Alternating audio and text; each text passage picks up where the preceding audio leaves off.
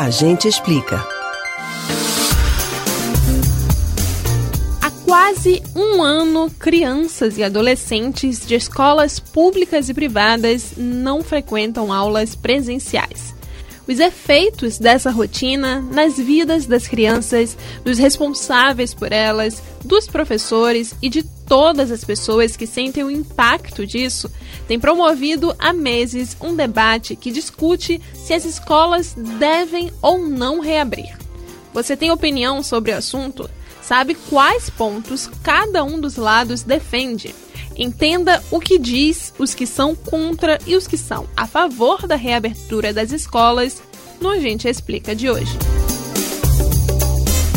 De um lado estão os responsáveis que se sentem inseguros com a volta às aulas e temem que as crianças sejam infectadas pelo coronavírus.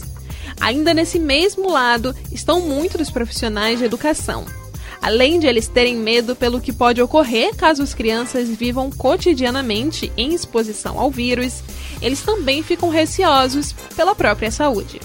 Por outro lado, há quem afirme que deixar as crianças e adolescentes por tanto tempo afastados do colégio vai acarretar em prejuízos para a saúde mental, aprofundamento da desigualdade social, uma vez que muito deles não têm internet em casa, e dificuldades em garantir o aprendizado dos alunos, que podem ter problemas para o resto da vida por conta desse período.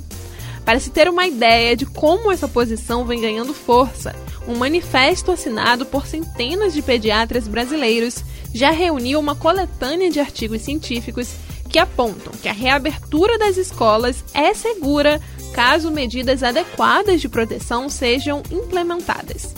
Entre os principais argumentos, os médicos apontam que as crianças se infectam menos que os adultos, que não são grandes disseminadoras da doença e que as complicações por Covid-19 nessa faixa etária são raras. Entre os dados utilizados por eles está de que a síndrome inflamatória acomete 0,6% das crianças, de que já existe um tratamento que pode ser efetuado e que os médicos precisam estar atentos aos sinais de alerta. Mas, mesmo com um protocolo de segurança sendo criado, muitos responsáveis e pais de alunos continuam afirmando que não vão permitir que elas retornem às aulas enquanto elas não estiverem vacinadas. Entre esse grupo, prevalece a preocupação com a síndrome respiratória, que, mesmo rara, existe entre as crianças. O contato dos mais novos em exposição ao vírus com os idosos em casa e a preocupação com as crianças de grupos de risco. Essas pessoas ainda acreditam que as escolas não teriam estrutura para receber as crianças. E então, você concorda com qual dos lados, propostas e opiniões? Uma coisa é certa: o assunto vai render bastante em 2021 e é preciso ficar atento a cada atualização sobre o tema. Você pode ouvir novamente o conteúdo desses e de outros a gente explica no site da Rádio Jornal ou nos principais aplicativos de podcast: Spotify, Deezer, Google e Apple Podcasts.